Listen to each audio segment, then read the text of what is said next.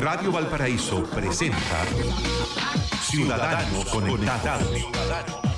El programa que lo deja al día en todo el mundo de la tecnología y las comunicaciones. Conduce el abogado Pedro Huichalaf Roa, ex subsecretario de Telecomunicaciones del Gobierno de Chile.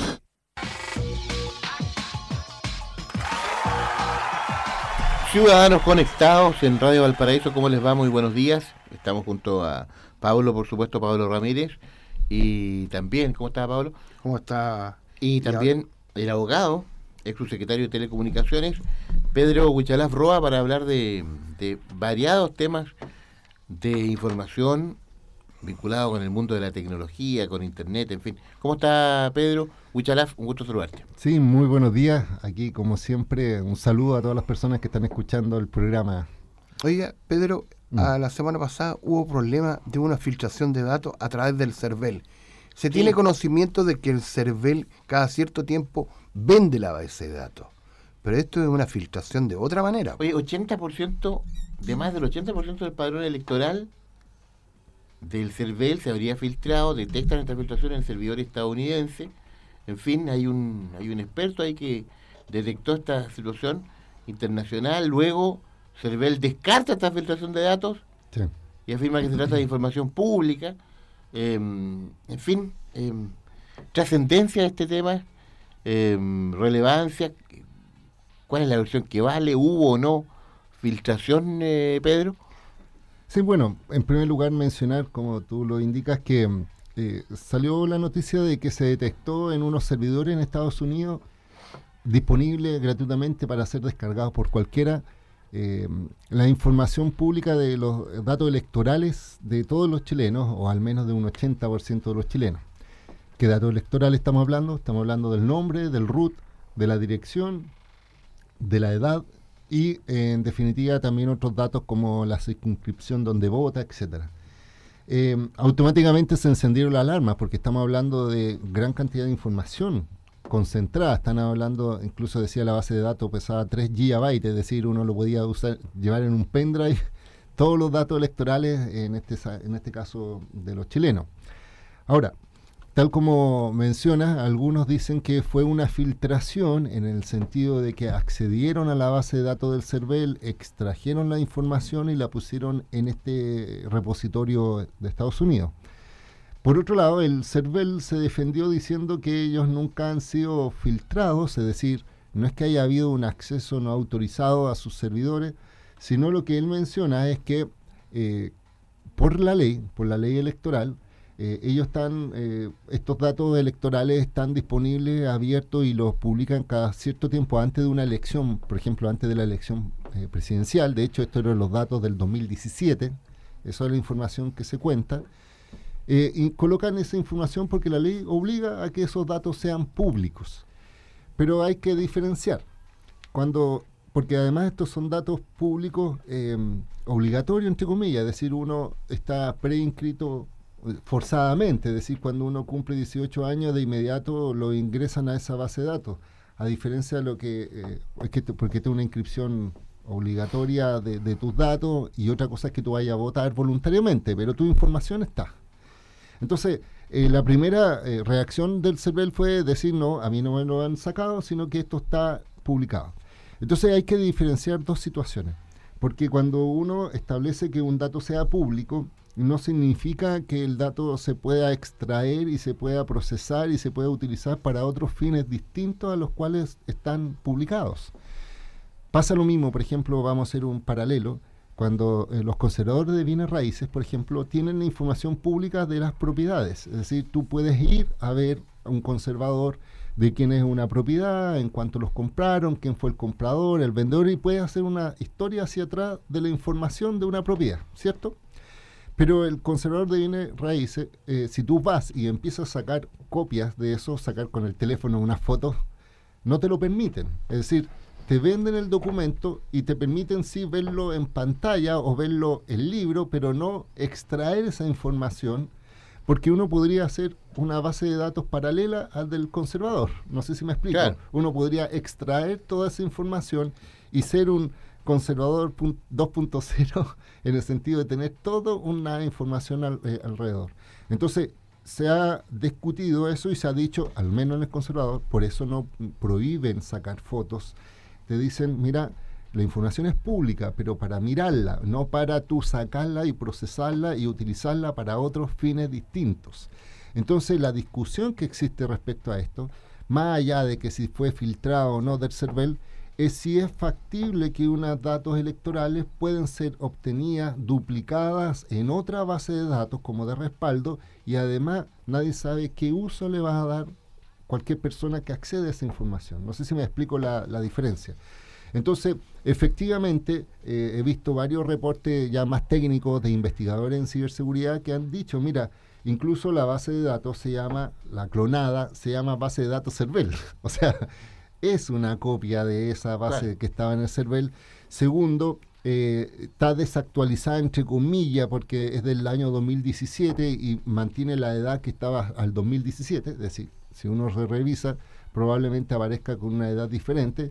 Además está el domicilio electoral, que es muy distinto al domicilio real, no, no existe coincidencia. Pero entonces información cierta, de, en cierta forma eh, que eh, tiene una finalidad electoral, pero no tiene una finalidad para que tú hagas un procesamiento y saque algún provecho específico. Pero lamentablemente eh, mucha gente, empresas, instituciones, capta esa base de datos y finalmente eh, tú puedas, en este caso, utilizarlo. ¿Por qué hago la diferencia? Porque si un día uno se mete al CERVEL, tiene que colocar manualmente el nombre, el root de la persona y así puede saber los datos. No sé si me explico. No es que en el fondo acceda a, un listado, un Excel con toda la información. Entonces, efectivamente hubo una extracción de esa información y esa probablemente ahí está la discusión si es correcto o incorrecto desde el punto de vista legal.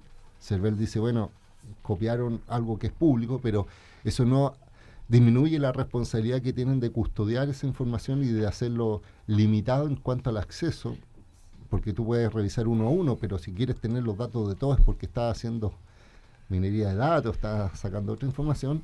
Y finalmente, eh, entonces, la conclusión es que el server se lava las manos, la conclusión es que están los datos eh, disponibles y probablemente puede ser utilizado por cualquiera para hacer mm, cruzas esa base de datos con otras más actualizadas, por ejemplo, de empresas y puede hacerla más, más precisa la información. Oiga, nuestros datos, eh, Pedro, con esto queda corroborado que están están casi tirados a la chuñada, eh, Pedro, no hay ningún resguardo aquí.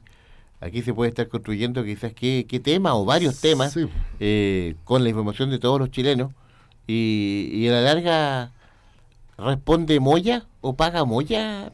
Es que mira, efectivamente hoy día cuando se está discutiendo una nueva ley de datos personales se establece que en otros países más desarrollados existen organismos de control, existen organismos que vigilan que tú le estás dando un buen uso de los datos, donde te preguntan, por ejemplo, de dónde sacaste la información, para qué finalidad la estás haciendo. Es decir, en datos personales, en un país desarrollado, hay principios que resguardan la protección de datos personales. Un principio es, por ejemplo, es cómo, cómo obtienen la información, cuál es la finalidad de, ese, de obtener esa información y la finalidad del uso. También está tu derecho a, la rectificación de la información o a la cancelación de la información si es que tú quieres en algunos casos. Es decir, si un privado tiene información, tú podrías exigirle que se eliminen todos tus datos de su registro, por ejemplo pero como no tenemos un organismo de control, eh, eso eh, permite que haya este vacío y pueda ser mal utilizado. Es por eso que yo he mirado mucho en el último tiempo como el Consejo para la Transparencia, que es un organismo día autónomo que ve por la, eh, no sé, por la información pública, por la iniciativa de este gobierno, a través de este proyecto de ley, le quieren dar las atribuciones a él también como custodiar la información. Y ha existido mucha diferencia entre distintas organizaciones, empresas, en, entender si es el Consejo para la Transparencia el órgano o no idóneo para la protección de nuestros datos. Independiente de eso, es una discusión que permite, insisto, que hoy día este tipo de filtraciones no escandalicen ni siquiera al organismo que administra los datos, que es el CERVEL, sino que al contrario, dice, bueno, es información pública y como tú decías, Pablo, hace mucho tiempo antes incluso el CERVEL vendía esa información. Sí. Entonces, al retail. Al retail. y lo, lo vendían, o sea, efectivamente eh, se lucraban. y después la ley eh, estableció esta, esta publicidad, pero no significa la puesta en, disposición de la base de datos completa sin, sin control. Entonces, estamos ante una situación que puede preocuparnos desde el punto de vista de que nuestros datos cruzados, insisto, con otra más información, pueden darnos datos mucho más exactos.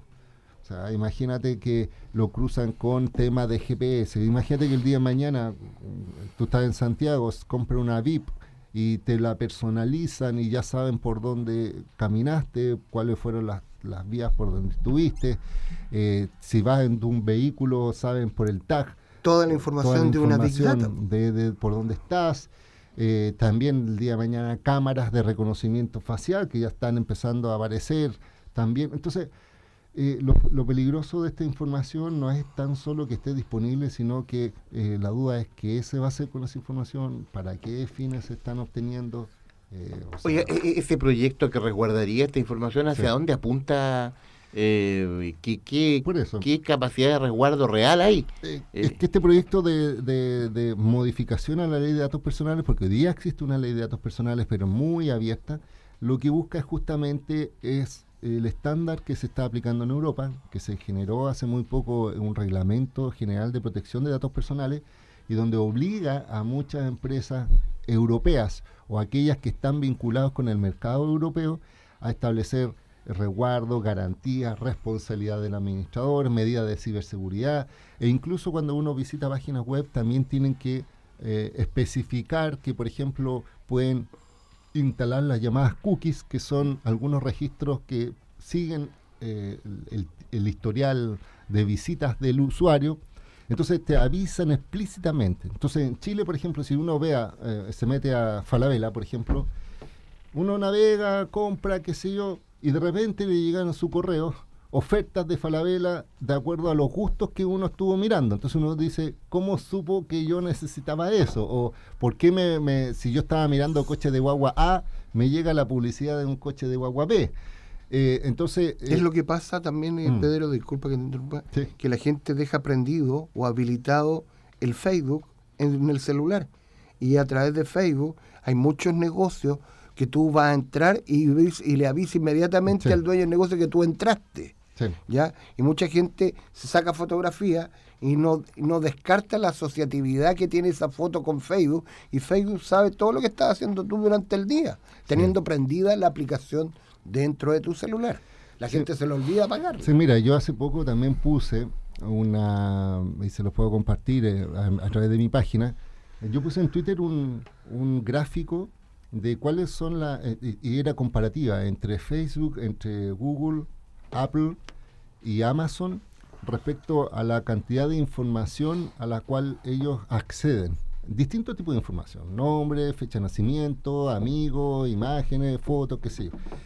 Y es un listado enorme y Facebook es la empresa que más recopila información de ti, de, todo. Entonces, si uno combina toda esa información, o sea, esto, eh, imagínate, hace muy poco se reconoció también que Google y también Facebook, bueno, más Google y Alexa, que es de Amazon, los asistentes virtuales que uno puede activarlos por voz, es decir, uno dice eh, cuál es el clima hoy día y te dicen la temperatura en o sea, imagínate que yo digo cuál es la temperatura actual y me dice en Santiago de Chile, en este caso en Valparaíso, la temperatura es tanto. Entonces uno dice, oye, ¿cómo sabe que estoy en Valparaíso?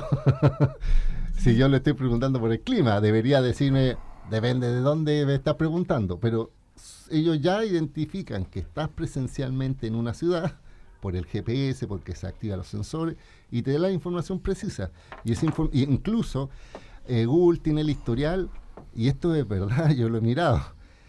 está disponible cada vez que tú haces uso del, dispositivo en el celular de Google eh, Asistente, se graban todos esos audios y por tanto uno puede ver el historial de todos los audios grabados. No sé si me explico.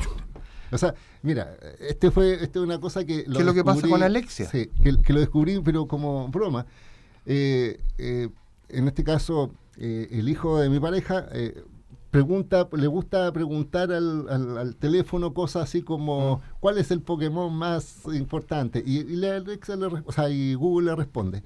Y después lo dejamos al niño hablando solo y haciendo consultas porque se iba para allá, volvía con el teléfono en la mano y al rato empezamos a ver el historial y escuchábamos todas las preguntas y tipos de preguntas que le hacían. Incluso estando él solo en su intimidad, digámoslo así, un niño pensando que está, está frente al padre hace una pregunta y cuando está solo probablemente hace otra, pregunta. O sea, imagínate los niños que están en, el computador frente al papá, al lado con el papá, ven un tipo de información y cuando están solos hay otro tipo, de, información. Más, Entonces, le enseñan a aprender un televisor con clave.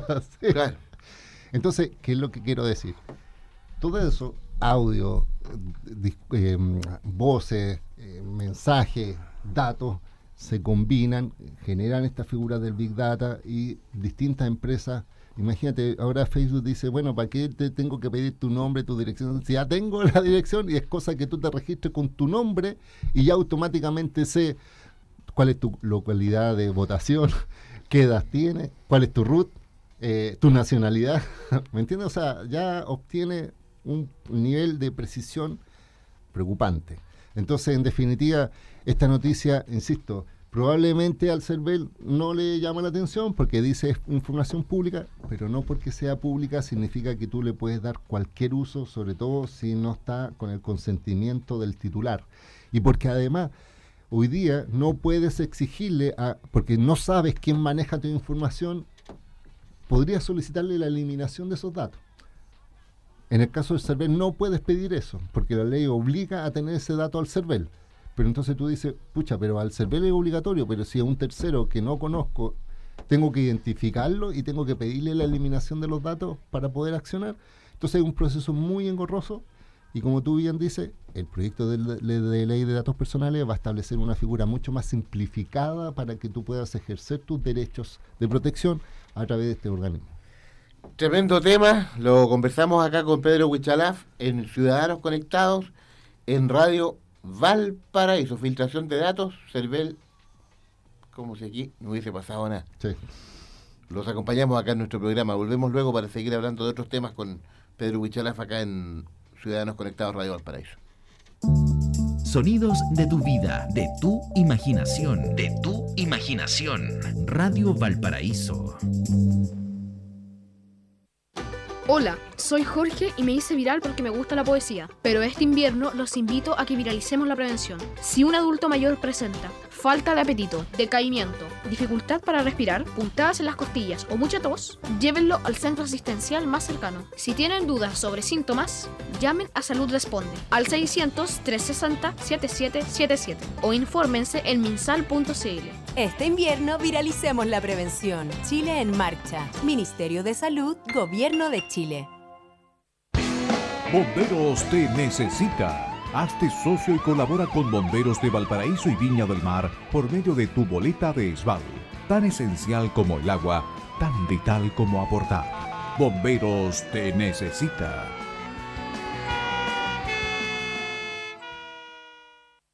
En Clínica Dental Red Salud Quilpué nos preocupamos por tu sonrisa. Ven ahora y aprovecha un beneficio especial. Higiene dental completa a solo 9,990 pesos te esperamos en Aníbal Pinto, 843 Quilpué. Red Salud, mejor salud para Chile. El mundo está cambiando y en Codelco Ventanas nos jugamos por la diversidad. En los últimos años hemos hecho importantes cambios para igualar la cancha entre mujeres y hombres. Fuimos la primera empresa en la región en certificarse en una norma de equidad de género y este año recibimos por tercer año el premio Mujer y Empresa por nuestra labor en esta materia. Por eso seguiremos apostando por la igualdad y la diversidad. El mundo está cambiando y Codelco está cambiando junto a ti. Autorepuestos MB. Muy bueno, muy barato.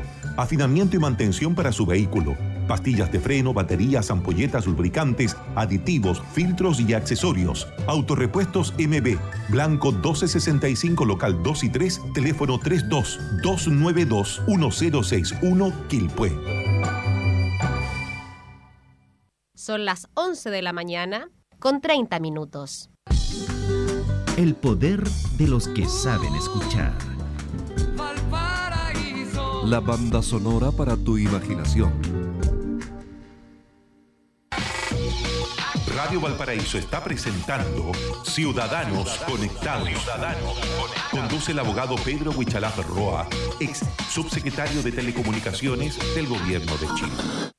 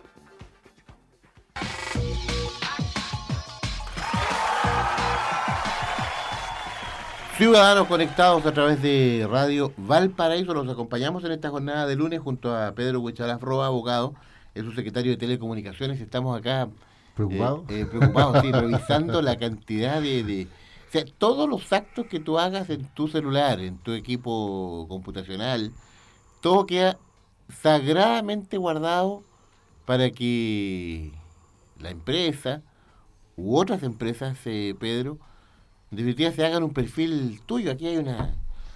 Bueno, eh, es el mundo en el que estamos hoy. eh, Sí. Toda No, la información y por eh, por eso para dar digo- un perfil de la persona, sí. No, y por eso te digo que esto es, a- aunque uno no se dé cuenta, porque en definitiva uno cuando activa eh, el correo Google en el celular, permite la ubicación y triangulación de tu teléfono de acuerdo a la ubicación a la cual te encuentras. Entonces Google detecta, por ejemplo, qué antena te conecta y por tanto en qué lugar geográfico está y por tanto te hace recomendaciones del lugar. E incluso yo utilizo una, una vez se me ocurrió compartir una imagen de un, de un lugar para que la gente lo conociera, es decir, por ejemplo, eh, fui a un canal de televisión, Chilevisión, y saqué una foto de Chilevisión y puse, mira, en esta ubicación, en Google Maps, esta es la foto del, del espacio de Chilevisión. Y resulta que ahora cada vez que voy a lugares conocidos, me dice, eh, este es el lugar donde tú estuviste, eh, sube más fotos, eh, te gustó, cómo la califica. Entonces ya no tan solo te está preguntando ubicación, sino que también gustos y se producen perfiles. Entonces te dicen, ah, él está recorriendo muchos restaurantes de comida china y por tanto le gusta ese tipo de comidas y me manda recomendaciones. Y como te digo, cada uno puede ver su propio perfil, en el sentido que uno accede a Google y, y- y es muy difícil, no es, no es fácil llegar a este, a, a este sitio, que insisto, en inglés se llama myactivity.google.com, que es como miactividad.google.com, y sale el historial de búsqueda, incluso de búsqueda en, Google, En WhatsApp. también. WhatsApp, Claro. sale la, cada vez que abriste una aplicación, que instalaste una, que visitaste tal lugar. Entonces, mm, para lo más, eh, da la opción muy remotamente de borrarlos y de desactivarlo, pero eso es también te eh, hace que tu experiencia, entre comillas, que es lo que venden, eh, sea menos certera, porque en definitiva al final no te ofrecen cosas o te llegan publicidad muy descontextualizada, en cambio lo que tratan de hacer, incluso ahora con los algoritmos, es predecir lo que tú vas a hacer, predecir eh, tus comportamientos. Y como yo le decía la otra vez, inteligencia artificial predice si tú te vas a separar de tu señora con seis meses de anticipación porque ya ven que tu comportamiento en redes sociales es distinta, etcétera, bla, bla, bla. Eso ocurre. Sí, claro. van, a, Claro. en- van a eso. Eh, un, eso gracias a la conectividad. tremenda conectividad, tema que marca, por supuesto, los tiempos que hoy corren. Eh, yo conozco también, fíjate, mucha gente eh, que de una u otra forma ha decidido emprender la retirada de, de las redes. Eh, gente que, que no las necesita tanto. Algunos han, han salido, por ejemplo, de Facebook. Eh, de WhatsApp es más complicado salirse por la instantaneidad, la mensajería a- al minuto, digamos, al segundo. Eh, pero claro, hay gente que eh, me ha tocado conversar, gente que se siente a veces abrumada eh, Sí. y, y no le interesa saber, oiga, qué, qué auto tiene el vecino o el compañero del liceo de hace tantos años, o dónde está, o dónde fue. Eh, eh, ¿hay- ¿Será una tendencia o son casos muy aislados por ahora? no, mira, ¿Le puedo Eh, agregar algo? Más pimienta esto. Fíjese que yo en estos días he estado buscando en el retail un soporte para bicicleta. Mm. Ya, para ponerla en la pared y colgar la bicicleta. ¿Ya? Y empecé a buscar diferentes soportes que me acomodan. Y hoy día abro mi correo electrónico y me aparecieron ofreciéndome soporte de bicicleta. Y con nombre y apellido. Señor Pablo Ramírez, aquí tenemos un soporte de bicicleta que a usted le acomoda. Mm. Y, y eso es, y lo otro que dice, claro, tal como dices tú, se están retirando de Facebook. O sea, o sea, eh, eh, Se están es- y ahí Pedro puede tener una opinión más, más general. eh, Pero te sigue llegando ¿no? información sobre ti. ¿Será No, tendencia? pero mira, ¿sabes lo que pasa? Es que efectivamente hay un grupo de personas que llegan al extremismo de la búsqueda de la privacidad, en el sentido de que no quieren estar en contacto, que no tienen redes sociales. De hecho, hay un video en internet muy gracioso, es como una parodia, de verdad, búsquenlo, donde una persona conoce a una niña y eh, él le dice, porque la niña le dice, ya, dame tu WhatsApp, tu Facebook, y él dice, no tengo redes sociales. Y la niña empieza a buscar a la persona y no lo encuentra.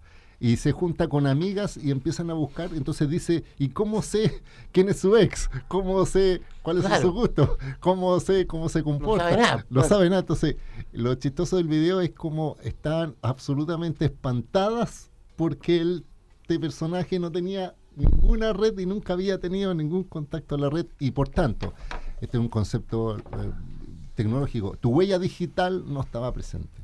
Entonces, existe esa tendencia, pero mi, mi visión es que hoy día con la transformación digital es tan abrumante que lamentablemente es muy complejo. Tendrías que irte a vivir a una zona rural y una zona rural sin cobertura, y- pero eh, es prácticamente hoy día una utopía. Y en base a eso vamos a hablar sobre el tema de conectividad en zonas rurales. Sí, Para una- integrarlos más. Una utopía, sí. eh, viene un tema interesante que es... eh, hay un proyecto que lo veíamos conversar, eh, eh, Pedro, sobre el roaming automático. Sí. Lo veíamos conversar amenamente en Televisión Nacional. Hay una entrevista, también en otros canales. Le vamos a pedir que lo explique también acá. En Ciudadanos Conectados, en Radio Valparaíso con Pedro Buchalaf.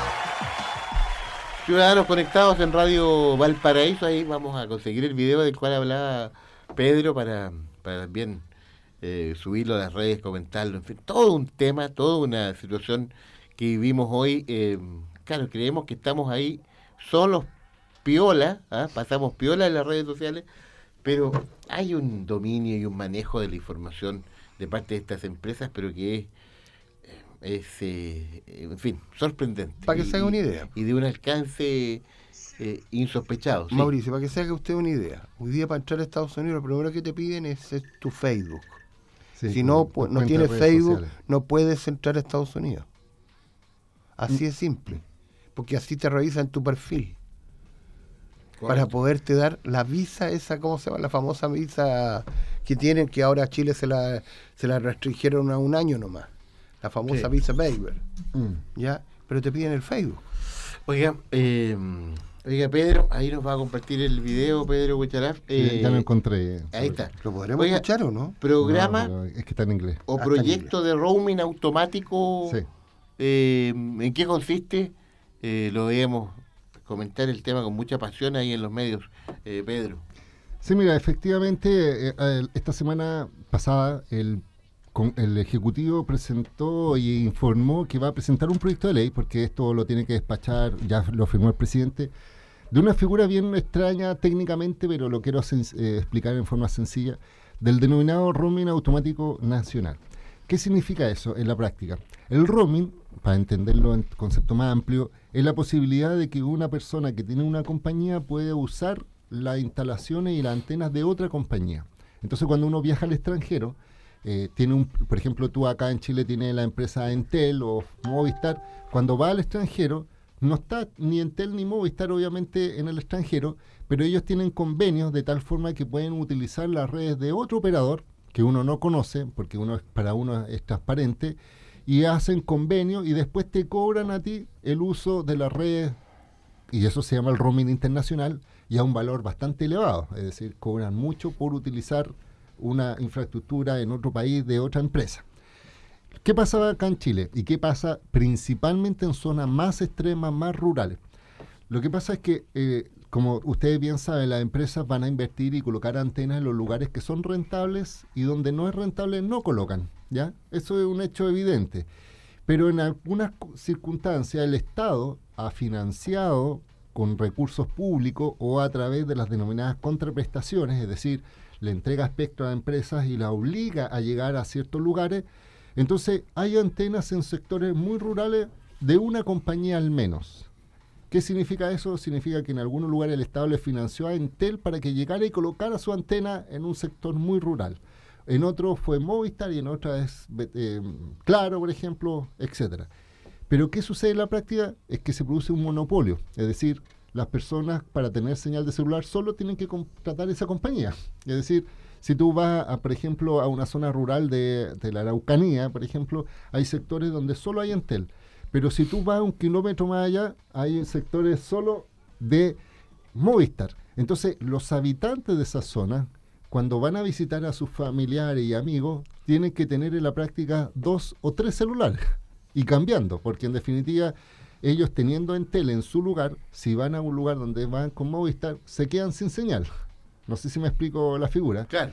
Y los de Movistar cuando van a estar, eh, cuando están en ese lugar, hablan por teléfono, pero cuando salen de esa zona y van a una zona donde hay Entel, quedan sin señal. Pasa lo mismo con los carabineros que están en, las- en las fronteras, que tienen que tener un tres o cuatro chips para poder ver en el, según el lugar cuál es la antena que exceda, etcétera. Entonces, para facilitar ese proceso, el gobierno eh, va a presentar un proyecto de ley que se denomina el roaming automático nacional, en el sentido de que para el usuario, habiendo una antena celular, no le interese de qué compañía es y le pueda servir y por tanto seguir comunicándose. Esto eh, tiene dos, eh, yo decía, eh, porque me hicieron una entrevista en la televisión, había dos dificultades, una dificultad regulatoria y una dificultad técnica. Regulatoria, ¿por qué? Porque efectivamente hoy día en Chile no hay una obligación para que una empresa esté obligada, forzada a llevar a otra. ¿Por qué? Porque la empresa dicen, pero si yo instalé la antena, yo hice las inversiones, hice todo para que venga ahora otra y se instale sobre mí o que yo le tenga que prestar servicio, me tienen que pagar. pues. Tiene que haber un pago. Y segundo, una definición técnica, porque en definitiva esas antenas tienen que, que hoy día están cerradas solo para los clientes de su compañía, tienen que abrirse para recibir clientes de otra compañía y, y verificar el tráfico para después cobrarle a la otra compañía. Y entonces este proyecto de ley, insisto, está hecho no para las personas que viven en centro urbano, porque en centro urbano ya están las antenas eh, y cada empresa tiene su antena y por tanto está cubierto. Esto está pensando en zonas más rurales, más extremas y eh, yo, lo, yo lo decía, cuando nosotros estábamos en la administración anterior, eh, a mí me tocó avanzar hacia esa idea porque estaban justo las llamadas contraprestaciones del concurso 700. Estamos hablando casi de, si uno saca la cuenta, más de 3.000 localidades en todo Chile donde está esta figura donde hay solo un operador. Entonces esto beneficiaría a esas 3.000 localidades. Estamos hablando de localidades muy pequeñitas. Y hay otra localidad donde hay dos operadores, entonces también se podría ampliar. Entonces, cuando nosotros estábamos en el gobierno, avanzamos en las conversaciones con la empresa y les dijimos, mira, vamos a ir hacia allá. Lo que pasa es que primero tienen que terminar de instalar las antenas para poder obligarlas. Y este gobierno lo que tomó fue la posta de esas conversaciones y decir, bueno, vamos a presentar un proyecto de ley donde las empresas tengan esta obligación y que además, y es la parte que yo digo que me- creo que no va, que, que va a suceder así, que no tenga un costo adicional. Es decir, tú no tengas que pagar adicionalmente por este roaming porque Entel le prestó la señal a Claro, qué sé yo. ¿Por qué? Hay dos explicaciones que yo lo decía en- en- eh, fundadamente. En el programa, sí. Sí, porque yo decía, mira, las antenas que están en esta zona, estamos hablando de 3.000 antenas, probable- 3.000 localidades, eh, corresponden en tráfico de, voz y de datos como a un 3 o un 4% del tráfico nacional. No sé si me explico. Entonces es muy pequeño la cantidad de roaming. ah, es es, marginal. es marginal. Entonces las empresas no van a estar lucrándose con esas personas. Además estamos hablando de personas que viven en zonas rurales que probablemente tengan menos ingresos, eh, no tienen plan, usan prepago. Entonces yo decía, no vamos a castigar doblemente a una persona que esté en una zona rural y además que pague adicionalmente si es que quiere continuar con la comunicación. Y por último, eh, además muchas de esas antenas han sido financiadas por el Estado o subsidiadas por el Estado. Entonces, en definitiva, las empresas eh, también recibieron algo de recursos para esa eh, inversión, que no es solo una inversión privada. Entonces, no hay una legítima afectación directa al patrimonio de las empresas para que se sientan tan perjudicadas. Y esto es una política pública que, insisto, nosotros estábamos desarrollando. Pero este es un proyecto que se presentó en el Congreso, tiene que pasar por la discusión del Congreso, esperemos que esto sea rápido, porque va en beneficio de esas personas, y al menos yo lo decía, lo encuentro positivo, hay que fijarse en los detalles, detalles que no cobren a las personas, que sea transparente, que la gente no se tiene que, eh, no le notifiquen porque cambió de antena, sino que simplemente lo utilice, y finalmente yo decía, las empresas se van a netear los tráficos. ¿Qué significa eso? que en una va a soportar a una competencia, pero en otra se va a beneficiar y por tanto esos tráficos se anulan y probablemente si hay alguna diferencia se pagará, pero eh, eso, insisto, eh, no tiene que afectar al usuario final. Oiga, tema que vamos a seguir profundizando en su momento, Pedro. Eh, Pedro Huichalaf Roa, Ciudadanos Conectados. Pedro, em, hemos visto dos temas, eh, eh, dos temas de mucho interés.